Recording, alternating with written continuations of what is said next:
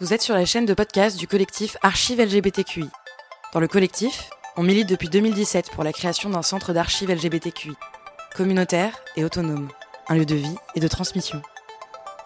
On fabrique aussi des archives vivantes, des archives orales où les personnes concernées racontent elles-mêmes leur histoire, des archives à écouter partout et à partager, qui racontent nos cultures, nos combats, nos vies ordinaires et extraordinaires, militantes et flamboyantes.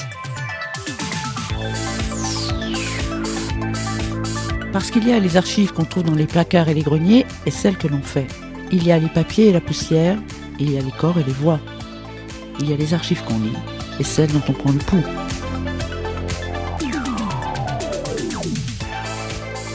En attendant, vous pouvez suivre les activités du collectif sur notre site, sur Facebook et sur Twitter.